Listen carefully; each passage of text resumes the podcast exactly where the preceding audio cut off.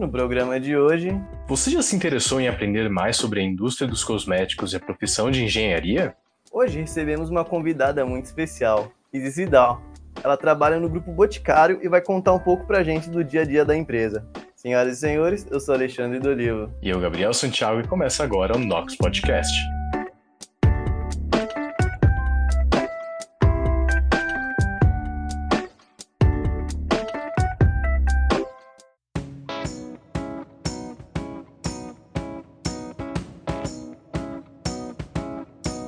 O Nox Podcast é uma iniciativa de alunos do Instituto de Química da USP para levar ciência e o que anda acontecendo na universidade pública para todos, em especial aos não cientistas.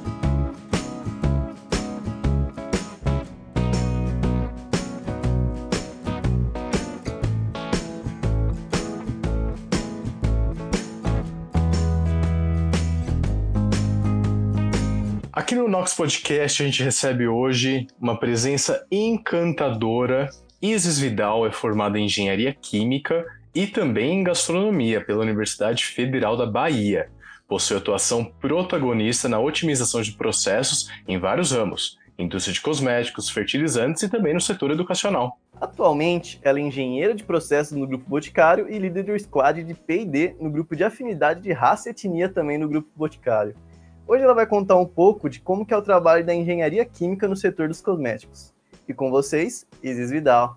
Boa noite a todos. Bem, como os meninos falaram, meu nome é Isis Vidal, eu tenho uma formação inicial em engenharia química. Depois de um tempo, eu me formei em gastronomia também. Eu trabalho como engenheira de processos no grupo do Boticário, na unidade de Camaçari. E minha rotina envolve o trabalho segunda, sexta-feira, tem uma rotina de ir para a fábrica, cuidar dos processos. A gente tem é, unidades dentro dessa fábrica de perfumes, cremes e kits presenteáveis que nós chamamos de estojos. E hoje eu atuo na fábrica de estojos. Então, os presentes que vocês veem nas lojas passam por mim. E é muito bom ter essa sensação de ter um contato direto com o consumidor ainda no momento de produção dos produtos. Então, se você aí já deu o presentão para namorada, saiba que já passou na mão das Iris.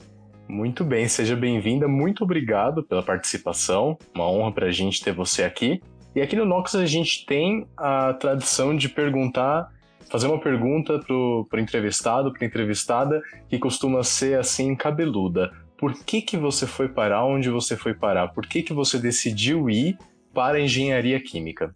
Minha relação com a química é muito antiga, muito primária ao vestibular, na verdade. Eu me recordo de quando eu era criança, eu falava que seria química. E na verdade eu não tinha nem noção do que era química. E eu não, não sei te dizer a origem dessa vontade lá na infância. Mas, com o passar do tempo, quando eu estava terminando o ensino médio, abriram as inscrições para o curso técnico no então Cefet, que hoje é o Instituto Federal. E dentre os vários cursos que tinham, eu estava em dúvida e pensei em fazer um técnico em turismo, mas numa conversa com o meu tio, que ele atuava na indústria de cimento, ele me orientou a tentar o curso de análise química, que era o curso de técnico em química. E aí eu estava no terceiro ano e eu estava vendo química orgânica, me apaixonei por aqueles carbonos todos e decidi apostar no curso técnico em química. Veio a época do vestibular, no começo eu pensei em fazer psicologia e foi minha primeira tentativa, mas como eu estava começando o curso técnico e no ano seguinte eu continuei no curso técnico, me aproximou mais da química e eu fiquei em dúvida entre dois cursos, engenharia química e farmácia. E eu lembro como hoje eu estava com a ficha de inscrição e conversei com uma vizinha e ela fazia farmácia e ela falou: Isis, vai fazer engenharia química. E aí teve essa influência. Eu fui e fiz o, o segundo vestibular para engenharia química. E aí eu passei, cursei, me apaixonei. Continuou a paixão, na verdade, né? Que começou lá no curso técnico. E é, você começou então na farmácia, ou você não chegou aí para farmácia? Não, na verdade a farmácia era uma dúvida do que fazer, ou farmácia ou engenharia química, mas a escolha foi prestar o vestibular para engenharia química. E como a gente falou na introdução, você faz parte do grupo de raça etnia da Boticário. Explica pra gente, por favor, o que é esse grupo e o que vocês fazem lá dentro. Sim, nós temos desde efetivamente o ano passado, mas a semente foi plantada lá em 2019, um viés muito forte de diversidade dentro do grupo boticário. Nós temos cinco grupos de afinidade para os públicos menorizados, e dentre eles, um deles é o de raça e etnia, chama Além da Pele.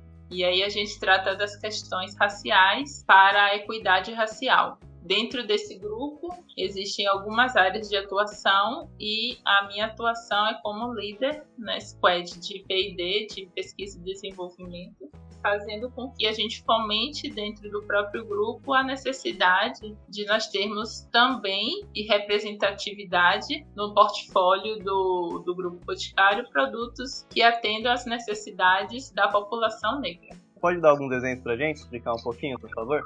ser mais diverso nas questões de maquiagem, de produtos para pele, produtos de proteção solar. Então a gente está nessa etapa de viabilizar mais produtos para os nossos consumidores. É, a gente tem certeza que teve uma caminhada rica e grande com altos e baixos, né?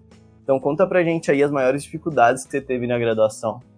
Na graduação, eu falo que foi justamente o trabalho como eu já tinha a formação técnica, eu tive a oportunidade de já estar no mercado de trabalho enquanto eu fazia faculdade. Foi uma experiência assim, desafiadora por conta de estudar numa federal que não tenho ciência de como é o curso de vocês, mas o curso aqui tinha aula de manhã, tinha aula de tarde, e aí eu trabalhava, eu precisava encontrar um equilíbrio nos horários para poder ir trabalhar e ir para aula. Comecei o curso já trancando o curso, porque eu precisava estagiar para o curso técnico, senão um curso técnico sem o estágio eu não conseguiria ter o meu diploma e aí eu entrei na faculdade praticamente um ano depois de ter passado no vestibular. Essa dificuldade ao longo do curso se fez presente. Meu sonho era me formar engenheira e eu corri muito atrás disso. Inclusive, durante o curso, eu precisei escolher entre o trabalho e a faculdade. Minha opção foi a faculdade.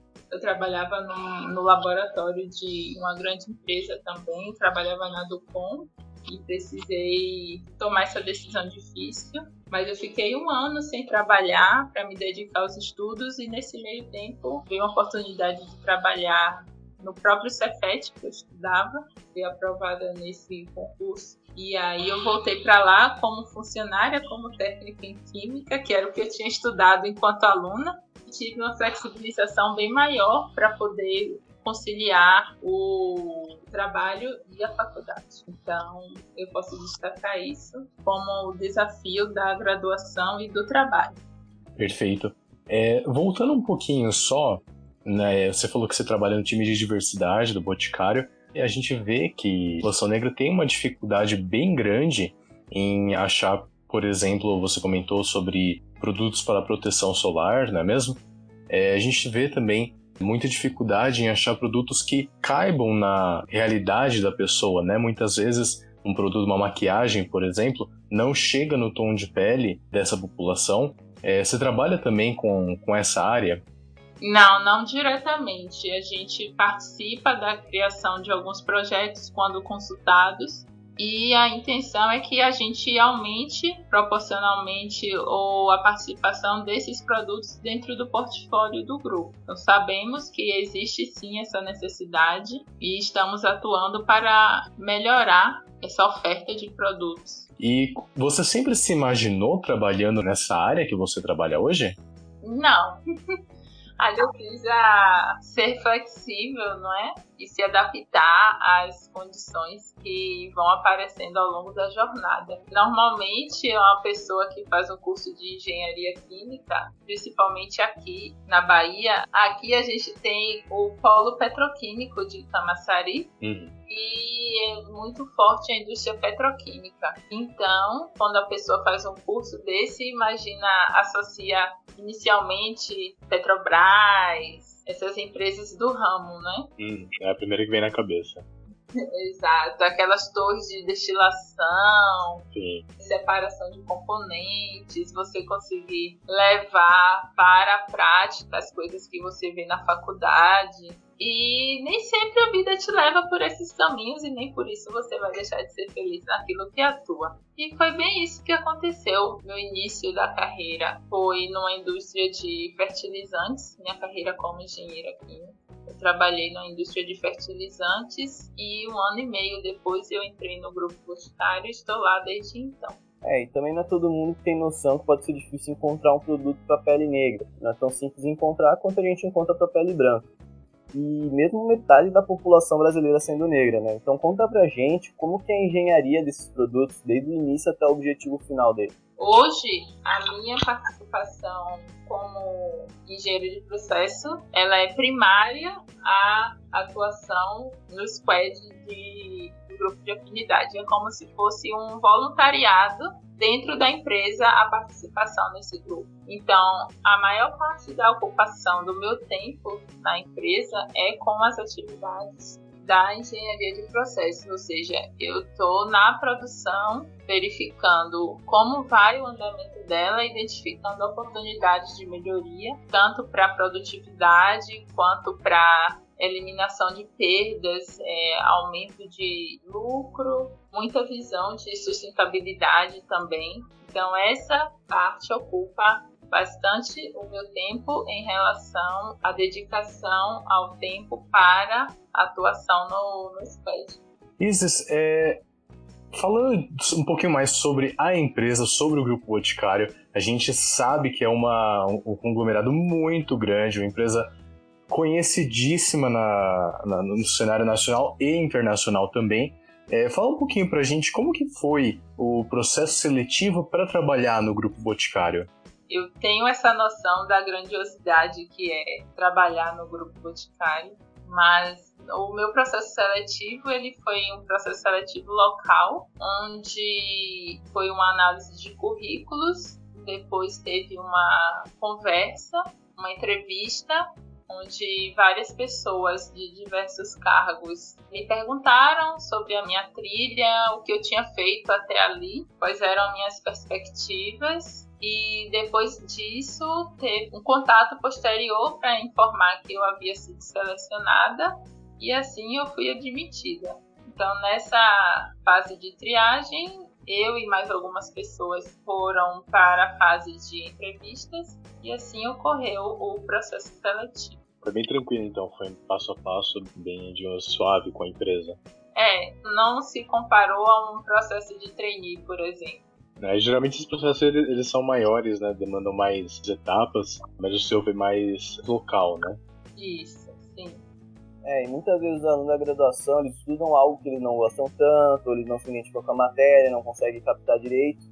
Então conta pra gente se você usa tudo que você aprendeu na graduação no dia a dia, ou se você teve que desenvolver habilidade nova, porque justamente um dos maiores medos do aluno da graduação é justamente chegar na empresa e não saber fazer nada. Então vocês têm algum treinamento também? Conta pra gente. Existe isso realmente a depender da área que você vá. Você tem uma maior vivência ou não com aquilo que você aprendeu na faculdade. Dentro do grupo, eu passei por áreas que eu tinha mais contato com o que eu vi, eu vi na UFBA, mas quando eu não estava diretamente relacionada com o que eu vi, ali tinha uma oportunidade de desenvolvimento, né? É aquela história. Se te convidam para uma coisa e você não sabe fazer, aceita e aprende fazendo. Aprende ali na, na prática mesmo. Exatamente. Então, sempre uma oportunidade de agregar conhecimento e fazer coisas diferentes. Então, existe isso realmente de estar realizando atividades, rotinas fora do que foi aprendido na faculdade, mas nada muito grandioso que não seja possível se flexibilizar e atender aquelas demandas.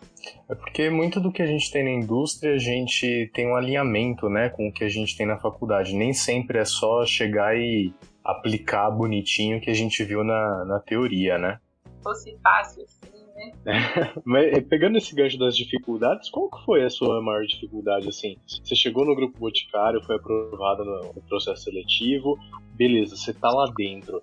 E aí você fala, meu Deus do céu, e agora? O que, que eu vou fazer? Qual foi, assim, o seu percalço que te marcou mais? É, o começo foi um pouco difícil por justamente estar fazendo uma coisa totalmente nova, de ver equipamentos que eu não, não vi na faculdade, por exemplo, mas de repente um trocador de calor, um aquecedor. Isso chocou um pouco no início, mas ao passo que você tem um autoconhecimento, um autocontrole, entende que você não é perfeito, que está ali para aprender também. Quando você chega, já tinha gente lá antes que pode te ajudar nesse conhecimento. Que as coisas ficam mais suaves de serem compreendidas e, e realizadas.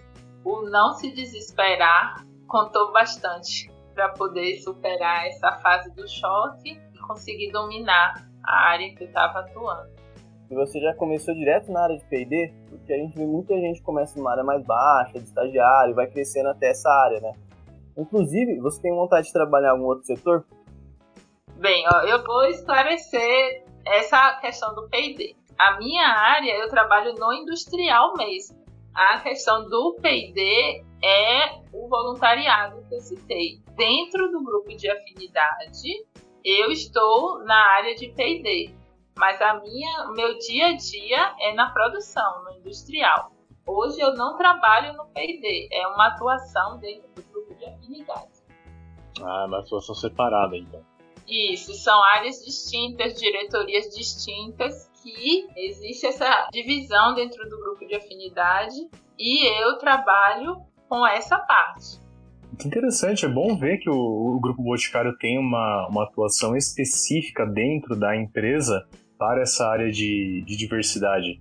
Isso, isso denota uma, uma preocupação bem bacana da empresa em trazer, né, como o próprio nome diz, essa diversidade para a indústria. É, e aqui no Nox a gente tem uma participação bem bacana dos nossos, dos nossos ouvintes, já agradecendo a sua audiência de estar aqui nos, nos ouvindo mais esse episódio.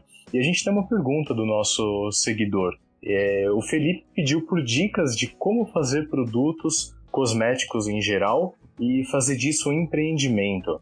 É, hoje em dia, muitas pessoas produzem para ter uma renda extra, mas muitas vezes não se atentam a alguns detalhes. Então, ele tá. A gente quer saber se você tem alguma dica para ele. Uma dica de uma forma geral, ainda mais em termos de empreendedorismo, eu acredito que deva se pesquisar mesmo o que você quer oferecer para o seu cliente e qual é a necessidade dele, né? Porque não é apenas fazer um produto por fazer, mas ter aquela pesquisa de mercado mesmo, saber onde você vai atuar e fazer com que os seus produtos supram essa necessidade que o seu cliente tem. Então, se você vai ser específico para um público que tem uma pele mais ressecada, por exemplo, você precisa ter matérias-primas que entreguem isso para o cliente. Então, eu aconselharia saber o seu alvo para a partir daí você construir um produto que atenda essa, esses requisitos que vão deixar o seu cliente satisfeito em investir o dinheiro dele no seu produto. É, você tinha comentado que a maior dificuldade da sua graduação foi conciliar faculdade e trabalho. Tanto que você acabou escolhendo a faculdade muita gente acaba se identificando com essa dificuldade durante a graduação. E a gente se pega na situação de ter que escolher muitas vezes entre faculdade ou ganhar dinheiro. Eu falo por mim porque eu comecei a cursar USP enquanto eu já trabalhava de técnico. Eu acordava às 6 da manhã, dormia muitas vezes às 2 da manhã, ou seja, dormia tipo umas 4, 5 horas por dia, no máximo. E qualquer lugar que você acaba sentando, você acaba desmaiando de sono quando você está nessa rotina, né? E vendo que a gente tem essa situação muito comum entre os estudantes hoje em dia, tem alguma dica de como que é conciliar um estágio ou mesmo emprego com a faculdade ao mesmo tempo? Focar no resultado. Acho que isso é um bom ponto de partida, porque se você manter seu olhar lá na frente, você sabe que toda dificuldade que for aparecer no caminho é só uma parte do trajeto para te levar até lá, porque senão acaba fixando muito nas dificuldades, nos obstáculos e aí às vezes você até aumenta eles e dá a eles mais importância do que eles merecem. Então, dificuldades sim vão ter. Teve semestre que eu cursei duas matérias, três matérias. Teve semestre que eu ia para a faculdade todo dia, e segunda, terça e quarta era uma disciplina, e terça e quinta era outra. Então, era o desgaste de tá todo dia indo para lá, mas efetivamente só diminui duas disciplinas do curso em um semestre. Mas eu sabia que para eu ser engenheira química eu precisava passar por aquilo. Então é, é o foco lá na frente no resultado e ter forças para poder não desistir. Acho que eu perdi três matérias no curso, precisei repetir também. E eu vim de um, de um histórico excelente de, de escola, do ensino médio, do curso técnico também, mas tive esse percalço. Mas também não foi o suficiente para falar, ai não, vou parar. Eu trabalhei de turno durante um tempo, então, como Alexandre falou, eu ia para a sala e dormia também. Tinha um que falava, isso, levanta e vai lavar o rosto. Dava aquela espreguiçada e continuava, vambora. Isso, exatamente. Eles tinham sono, tinham cansaço, procuravam final de semana, às vezes tinha que trabalhar também, mas não foram suficientes para tirar o diploma de mim.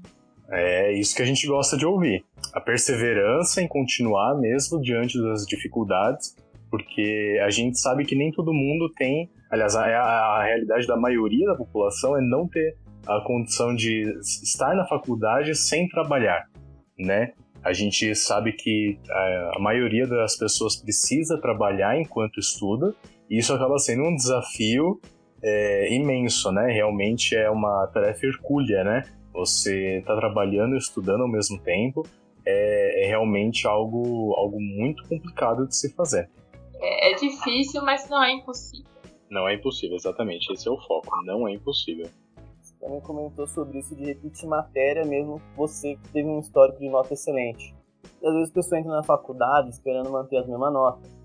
Ou então ela nunca estudou e trabalhou ao mesmo tempo na vida, não sabe que assim que você começa essa vida de labuta é normal suas notas caírem. E não é por falta de oportunidade, de vontade, de esforço ou por burrice. É porque é mais responsabilidade na tua vida, é mais coisa que tem na tua cabeça para se preocupar. É menos tempo que você tem para você, menos tempo que você tem para estudar.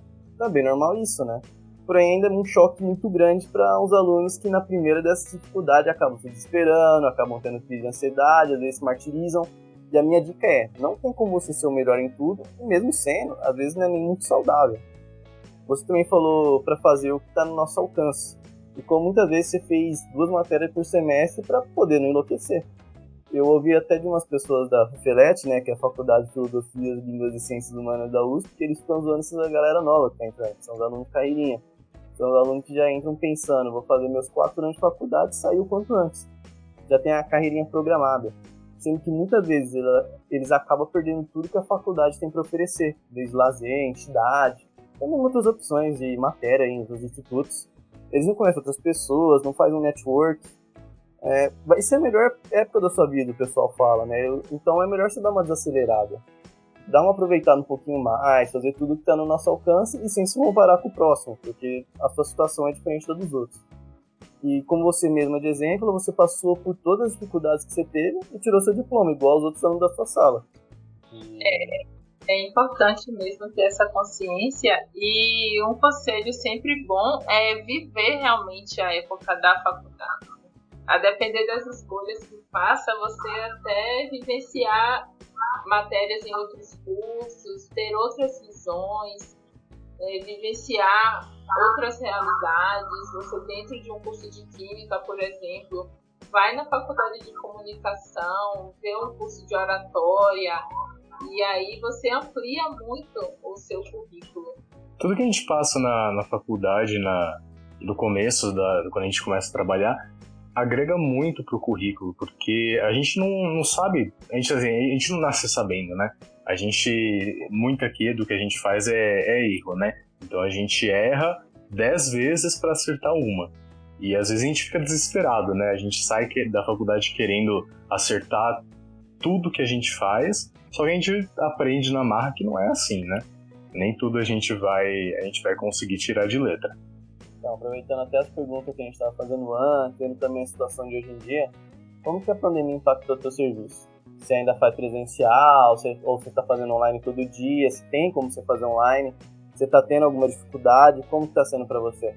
a gente precisou se reinventar muito, né, com a questão da pandemia. Hoje, a realidade é que a gente tem possibilidades de trabalho, podendo ser totalmente remoto, a depender da função, pode ser híbrido, alguns dias em home office e outros na fábrica mesmo, ou 100% presencial, que é na fábrica. Para mim, está sendo flexibilizado ter dias de home office dentro da semana. É possível sim fazer isso, porque tem as rotinas de reuniões e aí de repente a gente concentra mais as reuniões nesse dia de home office e não tem a necessidade exclusiva de estar presencial na fábrica. Então, com a reorganização da rotina, o engenheiro ele consegue sim fazer dias de home e a outra parte da semana está presencialmente na fábrica. Esse acompanhamento da produção mesmo é imprescindível até para propostas de, de melhoria de processo.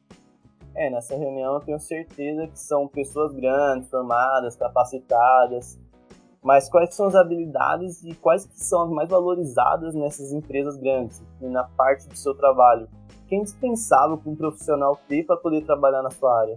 Eu diria que as habilidades comportamentais, porque o técnico você treina e a pessoa aprende, mas a parte comportamental já é aquela que você já traz consigo. Uma capacidade de colaboração, por exemplo, para trabalhar em equipe, você saber que você não vai entregar tudo sozinho, ter a, a, empatia de estar no lugar do outro, de se posicionar e de estar no lugar dele, para ter a visão do processo pela ótica de outra pessoa. A humildade também de saber se comunicar com todos, independente do, do peso do crachá, e saber que você está ali para somar. Não adianta querer o holofote todo para você, porque isso, em um momento ou outro, isso não vai ter muita sustentabilidade, né?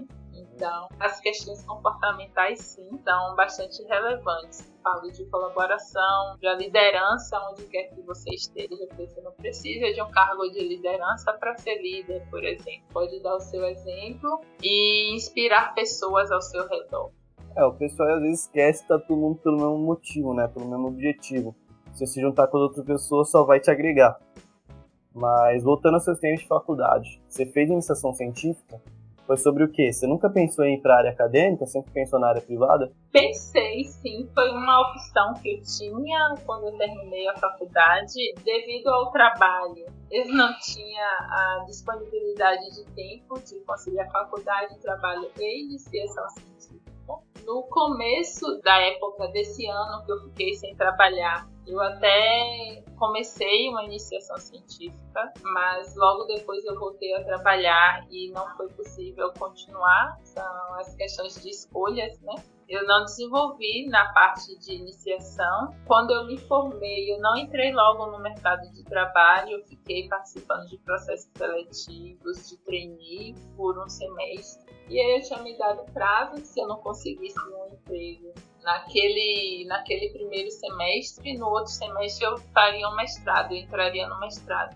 E assim aconteceu, eu fui aprovada, iniciei o mestrado acadêmico em engenharia química mesmo na UFBA, mas logo depois surgiu a oportunidade do emprego. Então, como meu objetivo era atuar em indústria, aí eu abri mão do mestrado e me dediquei para o mercado de trabalho. Mas é uma área que eu considero interessante, a área de desenvolvimento. Isis, a gente vai encerrando então. Mais uma vez, muito obrigado por ter aceitado o nosso convite. A gente sempre busca trazer aqui no Nox pessoas altamente qualificadas e foi assim fantástico ter você aqui com a gente. E agora a gente gostaria de abrir espaço para você, se você deseja mandar uma mensagem para os nossos ouvintes, para os alunos do Instituto de Química ou para a comunidade em geral. Por favor, fique à vontade. Bem, eu agradeço sim a oportunidade de ter falado pouco da minha rotina aqui com vocês. Dizer, assim, só para frisar que eu amo química sou engenheira química, mas o meu, meu coração bate muito forte por química. Aqui na, na UFBA tinha uma certa competição, uma, uma briguinha entre química e engenharia química, porque o pessoal de química fala que engenharia química não vê química. Mas o meu precedente do curso técnico me dá essa bagagem sim. E é uma coisa que eu, que eu gosto muito. Não gosto quando eu vejo propagandas. Ah, esse produto é livre de química. Eu falo, gente, a vida é química. Tudo é química isso para fazer propaganda. Inclusive no Instagram eu tive até a resposta de uma marca hoje, porque eu tinha feito justamente esse comentário, porque na propaganda deles falava assim: ah, um produto livre de química. Eu falei: a vida é química, não tem isso. Não existe nada livre de química. Exato. Aí deram aquela risadinha sem graça. e aí é, fortalecer essa escolha que vocês tiveram né, de estudar a química, entender a, a magia da vida e falar para persistirem e acreditar muito na educação. A gente vive num país que não dá o crédito que a educação merece e a gente sabe que a educação é um meio real de transformação de vidas. Então, uma dedicação à educação te faz mudar, sim, transforma realidades, como transformou a minha. E eu defendo unhas e dentes a educação, qualquer oportunidade de estudar, estude. Amo estudar por podcasts, então fiquei muito feliz com esse convite. E é um, um meio que eu aprendo muitas coisas, inclusive sobre autocuidado, autoconhecimento. Então, uso muito podcast para isso. E em relação à comunidade que não está nas faculdades, mas se interessam, parabéns para vocês por serem público também aqui. Por favor, vamos fazer da educação um meio de mudar o que temos hoje, se realmente incomoda.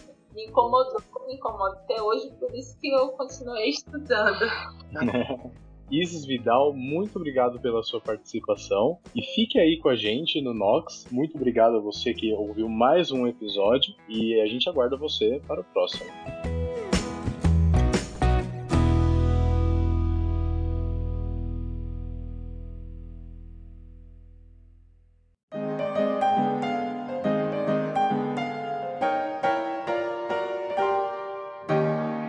Dia 6 ao dia 9 de abril vai acontecer de forma totalmente online o Congresso Nacional de Cosmetologia. Será um evento técnico-científico que possui como propósito discutir temas de pesquisa, desenvolvimento e inovação, produção de cosméticos, diferente entre cosméticos naturais, veganos e orgânicos, e também métodos alternativos aos usos de animais em testes científicos. O evento será online com palestras e mini-cursos apresentados em formatos síncronos e assíncronos. Para se inscrever é só acessar eventos.congress.me barra CONAC C-O-N-A-C.